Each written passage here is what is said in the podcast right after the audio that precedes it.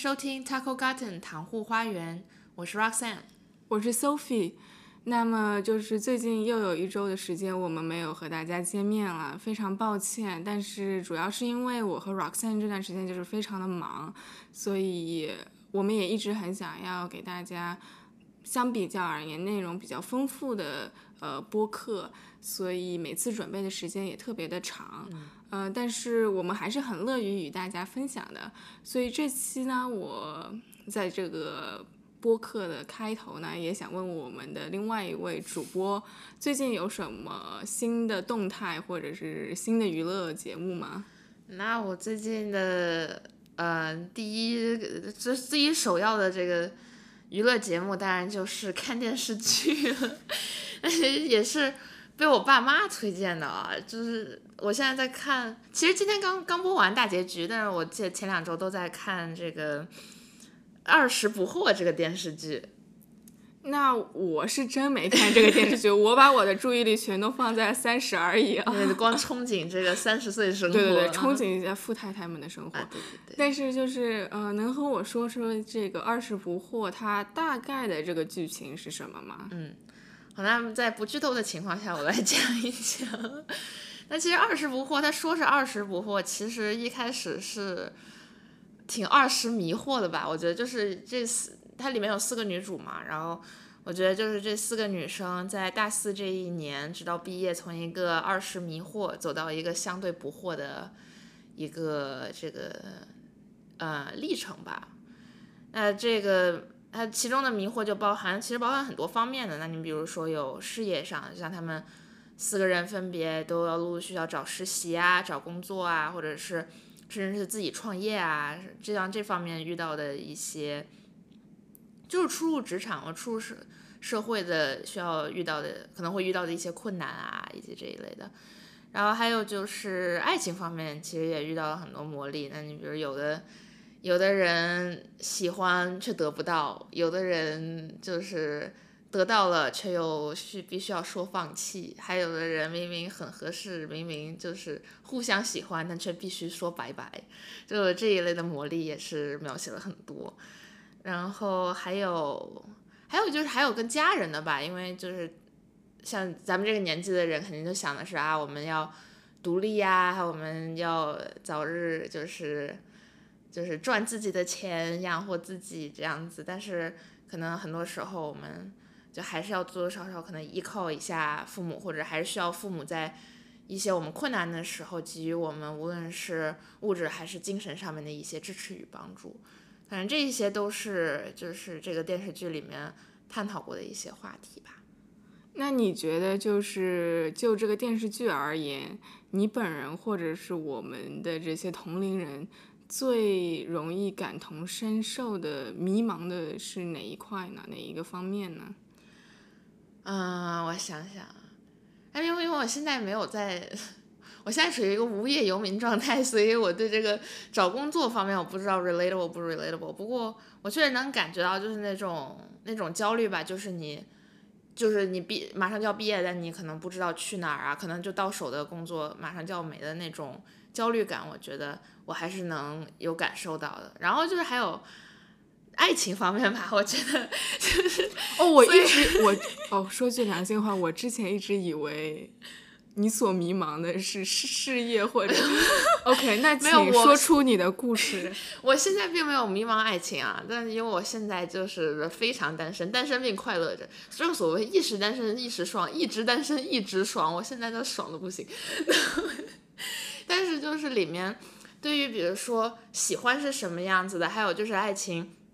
是关关乎于两个人呢，还是关乎于两个家庭呢？就是这一方面的一些问题上面的迷茫，我觉得还是就挺现实的吧。因为你比如说，OK，那你比如说有个男生就对你特别好，然后天天给你做好吃的啊，各种的照顾你什么的，但是就是这种好是，I mean，对于他可能他认为是爱情，但是是你就是是不是我们现在这种 like。事业女性想要的爱情，或者是还有就是说，喜欢是一个什么样的东西？是就像里面有一个角色说的是两滴水碰到一起那种很平淡的感觉，还是一滴水跟一滴油在一起炸开的那种感觉。就我觉得这个还是，我觉得就是他他他们当时演到那里的时候，讨论到这个问题的时候，我觉得还是挺挺 relatable 的。嗯，可能是因为最近就是做饭做的比较多，所以非常能感受到在油锅里面洒下水滴的这个撕裂感，噼里啪啦的声音，对对对，好像春节那个放炮一样。说到这，说到这里啊，咱春节好久没有放过炮。But anyway，回到正题，回到正题。对对对。呃，好吧，就是不同于这个 Roxanne 的这个侧重点，我觉得如果因为大致了解下来，嗯，如果说是关于事业或者是工作方面的话，我觉得我可能更多的迷茫点是在这方面。嗯而且因为就是我觉得，嗯，首先就是我学的这个专业就是，嗯，一直是人们口中不太好找工作的一个专业。但是那个时候就是进大学第一年、第二年就觉得就是好像似乎也无忧无虑的，但是其实也非常的迷茫。但是就这么学下来了。但是呃，我觉得还是一个不断摸索的过程吧。但是摸索中间总是也呃摸索且迷茫着，就不知道自己学了有没有用，然后包括找找不找得到工作，而且。最近就是情况比较严峻，是因为就是这个疫情的情况。其实美国很多公司呃也不一定会像往年那样招那么多的毕业生，而且国内其实就业环境也不就是秋招的情况，其实也不一定是那么的理想。所以我觉得这个方面其实对于呃关注事业方面的年轻人，可能还是相对而言比较焦虑的吧。然后其实我觉得这个名字就是也很有意思，叫做“二十不惑”。其实就是，其实说的一般是说四十而不惑嘛，然后三十而立。但是我我现在老是刷朋友圈，一些朋友他们庆祝二十岁的生日，就一定要说是二十而立。然后就是我就觉得好像大家就非常的急着，呃，想要把成熟的生活提早过上，提早安排着。呃，想要，但是好像也不知道这样的状态是不是真的自然的状态，就是好像你似乎认为自己不困惑了，但其实我觉得有可能到四十岁还是会困惑着。而且说真的，我们也看过很多那种美国中产，然后就是中产的中年危机的这种电影，就是好像大家还是一直会有这个迷茫的状态在。对，其实我觉得。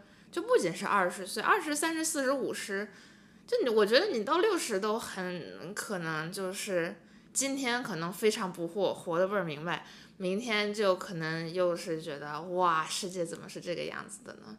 所以就是我觉得相对于咱们来说，现在就是一种，嗯，怎么说呢？不惑却又懵懂的这个状态吧。但是就是每天都在。每天都在迷茫的向前走，然后可能走到这里，哎，柳暗花明又一村了。然后但是转个角，又雾霾出现了，所以就是不断的这样走来走去的去，嗯，找寻自己，突破自己，这样子。对对对，然后说到这儿，我就有点想套用，就是呃，Mr. Miss 的一个歌词里面的一句话，就是明天的烦恼交给明天。但是我们其实要做的不仅仅是就是把这个烦恼。就是推迟到明天，那今天的任务也得今天完成。所以今天我们的是什么任务呢？今天我们的任务就是来讨论一下二十岁的这个迷茫以及不迷茫。是，对。那我们今天先来推荐几首歌吧。呃，那第一首歌要推荐的是窦唯的《高级动物》啊。那其实像二十来岁的我们，在社会这个大舞台上才刚刚出场。那在这个舞台上。生旦净丑比比皆是，我们虽然满怀着对社会的憧憬和希望，但阳光普照下，既是天堂也是地狱。窦唯用了四十八个词描写人类与人世，正面与负面词汇交织成一个个立体的角色，既有着动物般的野蛮和不羁，也有着进化过后的自诩不凡。歌曲开头如灯光闪烁般的铃声，在一片黑暗中只得照出一丝光亮。贝斯的伴奏像图奥内拉的黑水河一样蜿蜒流淌，曾四度这个在中世纪被视为魔鬼音一般的音程，在这一片漆黑中又给人增加了一份不安。在窦唯京味十足又抑扬顿挫的朗诵下，我们仿佛从一幅幅或善良或丑恶的面孔旁经过，看着那远不及完美的世界，我们感叹着人类也不过是进化了多一点的所谓的高级的动物。而在叹息时，我们也感到迷茫，那种我们初入社会时的天真无瑕和对幸福的向往，到底是不是只是象牙塔内壁上虚无缥缈的投影呢？歌曲最后。清脆的吉他声，犹如阳光明媚的清晨里，露水从绿叶上滑落，滴入泥土中，滋养着大地。一番生机勃勃的景象，告诉着我们，即使在人生的路途上有着阴暗，但幸福总还是会降临。第二首要推荐的歌曲是王菲的《小聪明》。二十来岁的我们，即使迷茫着，那份天不怕地不怕的劲头，也还多多少少跟随着我们。王菲这首歌的歌词我很喜欢，尤其是第一段，把泪水看成流星，不言不语都是好风景，永远离开了的脸孔永远年轻，把拥挤当作温馨，就靠这一点点小聪明，对一天一地的裂痕闭上眼睛。年轻人的小聪明，就是那种两手空空、泪眼汪汪，却还是面带微笑的洒脱吧。在时常混乱的外界世界和内心世界里。我们都可以时不时耍点小聪明，对那世界的混沌和裂痕闭上我们的双眼。接下来要推荐的这首歌是一首日文歌，来自歌手李耶夫，名字歌手呃歌曲的名字叫《Life Is Like a Boat》。这首歌是我很小的时候看 CCTV 那个付费的 风云音乐频道时第一次听到的。小时候肯定是不懂歌词到底讲什么。只是觉得这歌旋律很好听，MV 很清新，情感好像也很真诚的样子。长大后时常哼起这首歌的旋律，却花了好长时间才想起来这首歌的名字，然后才去仔细阅读了歌词。就像歌名一样，Life is like a boat，生命如舟。命运的海面上，时而风平浪静，时而波涛汹涌。我们这一叶叶轻舟，即使可以改变航向，却也还是要在这阴晴不定的海面上飘荡一生。就像现在，疫情之下的留学生们被夹在健康与疾病之间，被夹在国家与国家之间。我们现在的迷茫，其实很多是来源于社会这片汪洋上的波涛阵阵。但无论这阵大风大浪过去之后，我们身在何方，在做些什么，当下这段时而孤独、时而佛系、时而迷茫，甚至是时而痛苦的人生经历，都是十分珍贵的。就像歌曲最后说的那样。我们驾着命运之船，即便波涛阵阵涌来，让人无处可逃，旅行依然精彩。无论如何，旅行依然精彩。那接下来呢，我就分享一些我印象中和青春或者是少年时期有关的文学作品。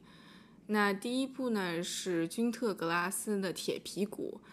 然后，这位作家在这本书里面架构了一个不肯长大，然后身高一直都停留在三岁的高度的人。他的名字叫做奥斯卡。他与生俱来的可以击破玻璃的刺耳尖叫，是他对抗成人世界的武器。周围的世界呢，对他而言就像是荒诞的存在，所以他决定停止长大。而他身边总是携带着一只铁皮鼓，那是他三岁的生日玩具。纵然这只铁皮鼓无数次的因为过度使用而不得不替换或者是修补，对于奥斯卡而言，这依然是无可替代的宝物。可是，在非虚幻的世界里呢，拒绝长大绝非一件如同按下遥控器红色按钮般容易的事。这本书原来被很多图书馆和学校列为禁书，因为书中的主角他有很多离经叛道的行为。但是现在呢，却是很多美国学校的指定读物，包括我之前的高中。然后这个小说里记录了正处青春期的愤世嫉俗的男主角离开学校后一段独自相处的奇妙遭遇。他在城市里漫无目的的闲逛，然后对很多事情呢都感到不满，但是也没有动力搭建自己的未来。成人社会的切割面就像是万花筒里的镜面世界。绚烂的背后呢，是被无限延展的虚像。他唯一想做的，如同他在和他的妹妹谈话里提到的那样，是做一名麦田里的守望者。他说：“有那么一群小孩子在一大块的麦田里做游戏，几千几万个小孩子，附近没有一个人，没有一个大人，我是说，除了我，我呢就站在那混账的悬崖边，我的职务是在那守望。要是有哪个孩子往悬崖边奔来，我就把他捉住。我是说，孩子们都在狂奔，也不知道自己是在往哪儿跑。我得从什么地方出来，把他们捉住。我整天就干这样的事。我只想当个麦田里的守望者。我知道这有点异想天开，可我真正喜欢干的就是这个。不愿意长大的少年站在时间的临界点。保护那些狂奔的孩子，其实也是守护他眼中的纯净。可是命运之船终究让人无处可逃，生活中总是有些悬崖需要我们自己去面对。书中男主角的老师曾经说过，一个不成熟的男子的标志是他愿意为某种事业英勇去死；一个成熟男子的标志是他愿意为某种卑贱的事业活着。随着荒诞的两日两夜独自旅行的结束，男主亲眼目睹成人世界的游戏后，反而好像更加迷茫了。麦田的守望者的开放式结局，似乎预示着男主角在未来人生中种种的不确定性。但后来呢，我也发现，如果内心反复纠缠在像是铁皮鼓或者是麦田里的守望者中，主人公所面临的困境中。其实更多的消耗的是我们自己的精力，这个时候也许我们应该更加具备一点渡边淳一在《钝感力》中描述的特质，对生活的挫折少些敏感，也将我们的目光锁定在手头需要完成的任务，追寻内心的平静，追寻内心的平衡，也许更能打破当下的僵局。今天是八月八日，也是唐户花园的第八期，也是我们第一季的最后一期了。然后回想起我们的第一期呢，其实是在六月六日，所以距离今天正好有大概两个月的时间。所以我我本人非常享受这段时间里面在做电台的种种，这个过程非常的呃令人愉悦了。然后我我觉得 Roxanne 肯定也是这样想的吧。是啊，我觉得其实我还就挺挺惊讶的，因为一开始咱们真的是感觉哇，一拍脑门做个 podcast 吧，然后就开始做。那其实一开始要做的事情真的还是挺多的嘛，因为毕竟就是真的是只有两个人，所以从网站啊到啊这样录音啊，包括到后面剪辑，还有每次的这个 cover art，还有网站排版，到后来我们还就开了这个微信公众号。以及就是各种各样的平台，就是我们两个人，然后还有最重要的肯定就是我们的内容了。就每所有的事情真的都是我们两个人自己在准备，所以还我还是挺挺惊讶，就是咱们一是能准备的还都比较不错，看起来都都还挺好的；二是能坚持两个月，真的我觉得，来我们来 high five 一下吧。好。是的，因为其实呃，我每次也在留意，就是我们大概做一期节目需要花多长时间吧。然后我每次认为就是好像一个任务，就特别是排版这种事情，我就觉得哎呦，好像一个小时就肯定能完成。但是亲爱的，并不是这样，就是 真的挺挺费时间的。然后有些工作是比较枯燥，其实像准备稿子，呃，有的时候行云流水的时候特别的。流啊，就是特别的舒畅，你写这个东西，但有的时候卡壳啊，或者是觉得这个内容可能不够精彩，其实有的时候也挺花时间的，要去准备这个事情。然后我觉得我们其实也有达到我们的目的，因为一开始想要创建这个电台的原因，就是想要在一个相对而言比较嘈杂的环境中，然后呃，多给大家一些平静的感觉吧。然后呃，所以就是。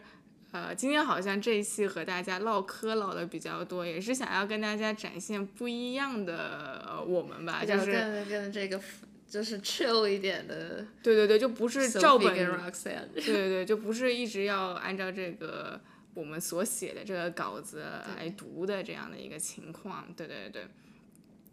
然后呢，就是在我们相对而言比较休息的这段时间呢，我们还是会定期查看我们的微信公众号以及我们的网站以及我们的邮箱。